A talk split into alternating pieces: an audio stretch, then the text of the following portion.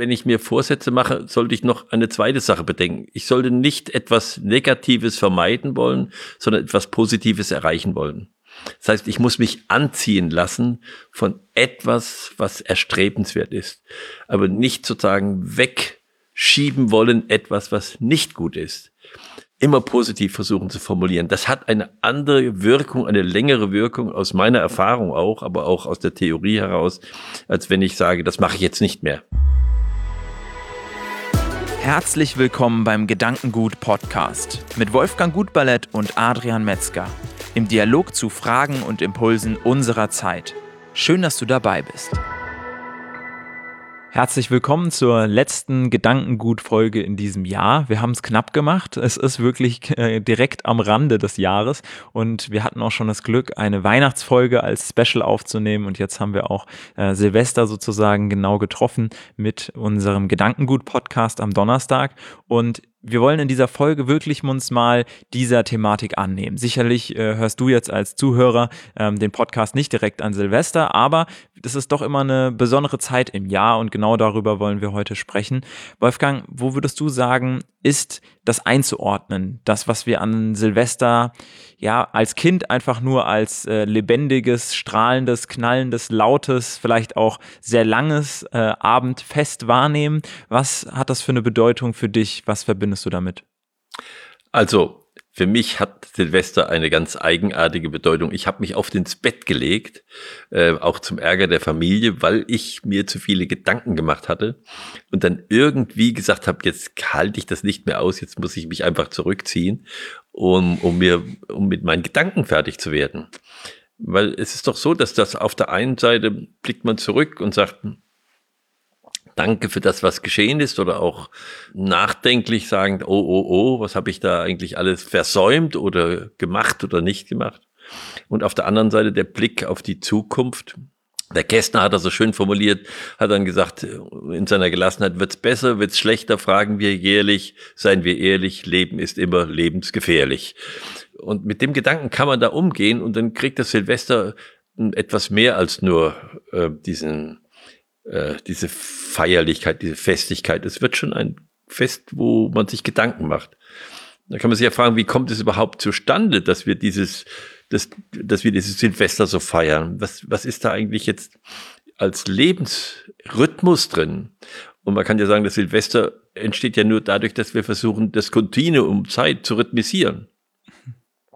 Und uns äh, besinnen darauf, was wir für Bewegungen machen. Oder sagen wir so, die Menschen früher haben das ja noch unmittelbar wahrgenommen, dass da Bewegungen in, in Gange sind. Und äh, so können wir sagen, dass ja in dieser Silvesternacht die Erde die, die größte Sonnennähe hat.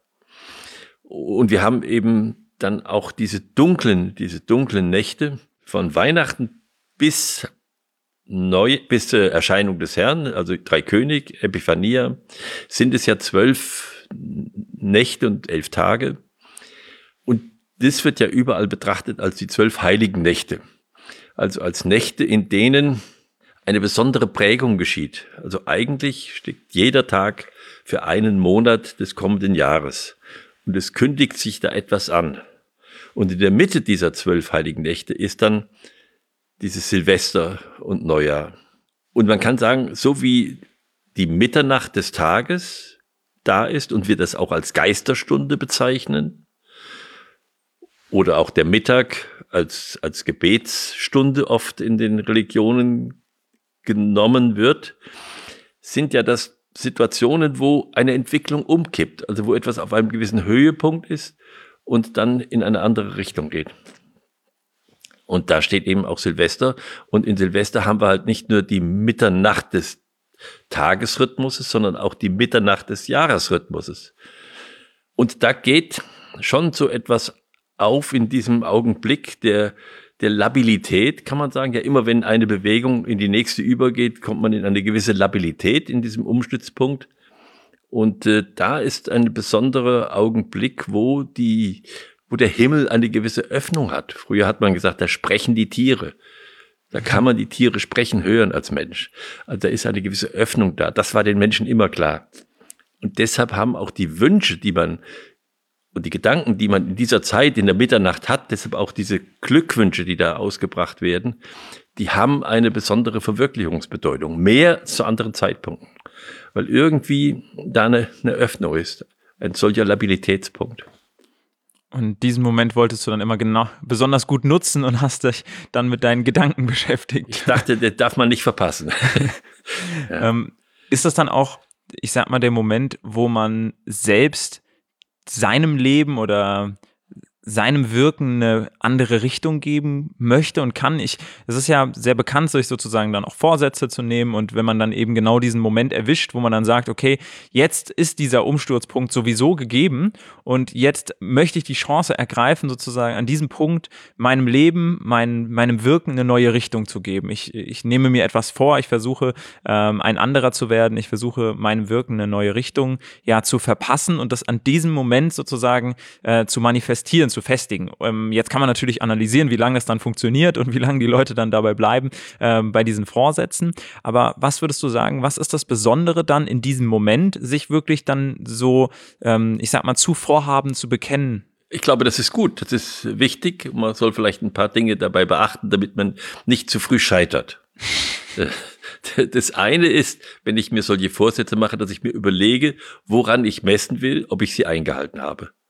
Da muss man sich sozusagen etwas hinsetzen, äh, wo man sagt, ja, darauf werde ich schauen, ob ich das eingehalten habe. Ich habe immer gesagt, spaßeshalber, wenn ich meiner Frau sage, im nächsten Jahr will ich ein besserer Mensch werden, das ist nicht sehr hilfreich, weil da wird sie fragen, ja, und woran soll ich das messen?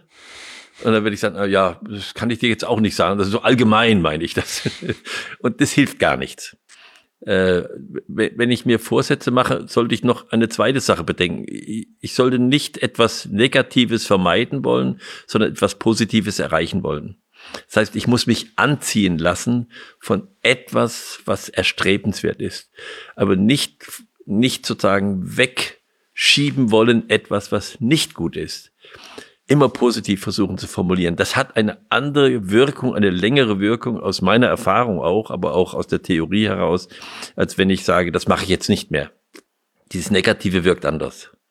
Also das wären so zwei Dinge, die ich sage, das ist gut, die zu beachten. Und ansonsten empfehle ich einfach dazu Tagebuch zu führen und diese Vorsätze wirklich dann auch aufzuschreiben. Wenn man das öfters tut, dann hat man da auch ein Buch, wo man dann nachgucken kann nach einem Jahr, was habe ich eigentlich im letzten Jahr mir vorgenommen und dann auch ein bisschen Bilanz zu ziehen. Was ist davon Wirklichkeit geworden?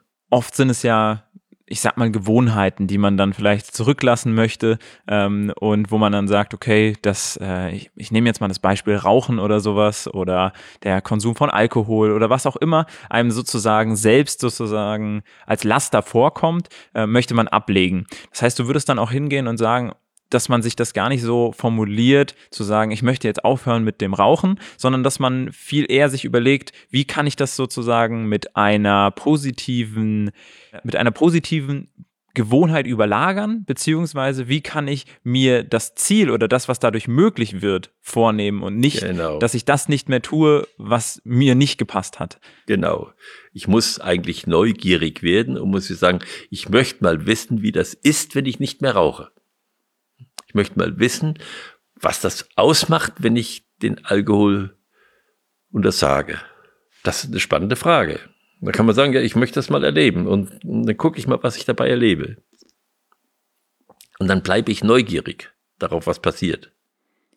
Wenn wir das Ganze Thema Jahresumbruch jetzt nochmal in die Unternehmenswelt setzen. Was würdest du sagen, ist bei einem Unternehmen, also einer Gemeinschaft, einer Organisation in so einer Zeit angebracht, sag ich jetzt mal. Du hast jetzt äh, bei der Weihnachtsfolge zum Beispiel schon darüber gesprochen, eben den Dank auszusprechen, Wertschätzung auszusprechen, auch in der vielleicht stressigen Weihnachtszeit im Weihnachtsgeschäft, eben sich die Zeit dafür zu nehmen, gerade vielleicht auch als äh, Führungskraft.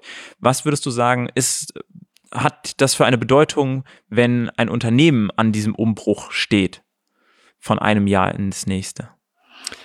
Ja, das Unternehmen, äh, das, das quält sich ja dann die ganze Zeit vorher mit irgendwelchen Planungen des nächsten Jahres. Äh, da ist das irgendwie anders, äh, muss ich sagen. Das wird ja alles dann vorher manifestiert und die Zielsetzung. Da passiert an Silvester selbst nicht so viel.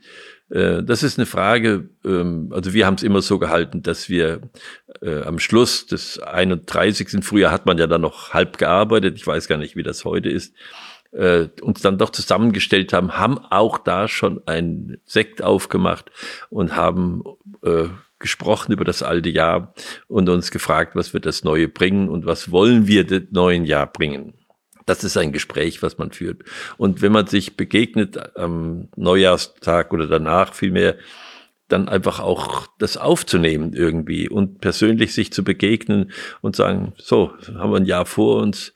Und das ist dann sehr individuell, weil es geht da jetzt nicht um Unternehmensziele dann in dem Augenblick. Es geht dann wirklich um Frage der, des Zusammenwirkens von Menschen, die auch wirklich miteinander zu tun haben und die sich vielleicht versuchen, an dem Tag anders zu begegnen. Und wenn wir den Rahmen jetzt noch mal größer fassen, wir stehen aktuell als Gesellschaft vor großen Herausforderungen. Es wird uns immer deutlicher sozusagen. Und die Frage jetzt an dich ist eigentlich, was wären jetzt so deine ganz persönlichen Wünsche für uns als Gesellschaft, für uns als Welt, wo jeder Einzelne natürlich auch seinen Teil zu beitragen kann und sollte? Was würdest du dir wünschen, welche Entwicklung ähm, für die nächsten Jahre, vielleicht auch konkret fürs nächste Jahr, für uns als Gesellschaft, für uns als Gemeinschaft? Dass wir uns nicht irritieren lassen äh, von der Angst, die verbreitet wird. Wir dürfen gar keine Angst vor dem Tod haben. Natürlich versuchen wir ihn zu vermeiden, aber wir dürfen keine Angst davor haben, weil diese Angst, die zerstört uns in unsere Lebenskraft innerlich und führt auch, wie das alte Sprichwort schon sagt, Angst ist ein schlechter Ratgeber zu falschen Handlungen da steckt, glaube ich, jetzt eine große Aufgabe für uns drin, denn mit Hilfe dieser Angst versucht man jetzt eine neue Normalität einzuführen, was eigentlich ein Unfug ist. Aber eine neue Normalität ergibt sich aus dem, was später gemacht wird. Aber ich kann sie nicht vorschreiben, eine Normalität. Dann ist es keine Normalität mehr, dann ist es eine Vorschrift oder etwas, was sich jemand ausgedacht hat. Da müssen wir sehr wachsam sein im nächsten Jahr und nicht irgendwelche, also ich sage mal, misstraut allen, die versprechen, den Tod aus der Welt zu schaffen. Und, und seid vorsichtig mit allen, die mit dem Tod oder mit Schmerz drohen, wenn ihr etwas nicht tut. Das sind Mittel, die man nicht verwendet. Das ist dann auch das Dilemma zwischen äh, Sicherheit und Freiheit, wenn ich das richtig verstehe. Ich liebe den Spruch von Aristoteles, wer die Sicherheit der Freiheit vorzieht, ist zu Recht ein Sklave. Ich finde, das äh, drückt in sehr kurzer Art und Weise aus, worauf es jetzt ankommt. Dass wir sicher auf die Sicherheit achten, aber die Freiheit vorziehen.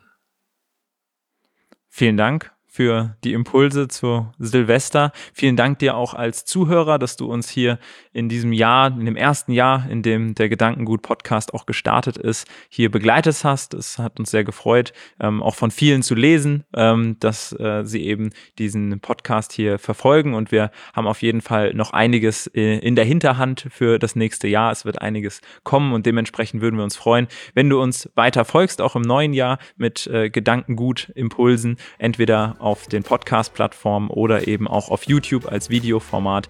Ähm, wir bleiben hier weiter äh, sozusagen am Denken und äh, nehmen dich gerne auf den ein oder anderen Impuls mit. Wir wünschen einen guten Start ins neue Jahr und freuen uns, dich dann wiederzusehen.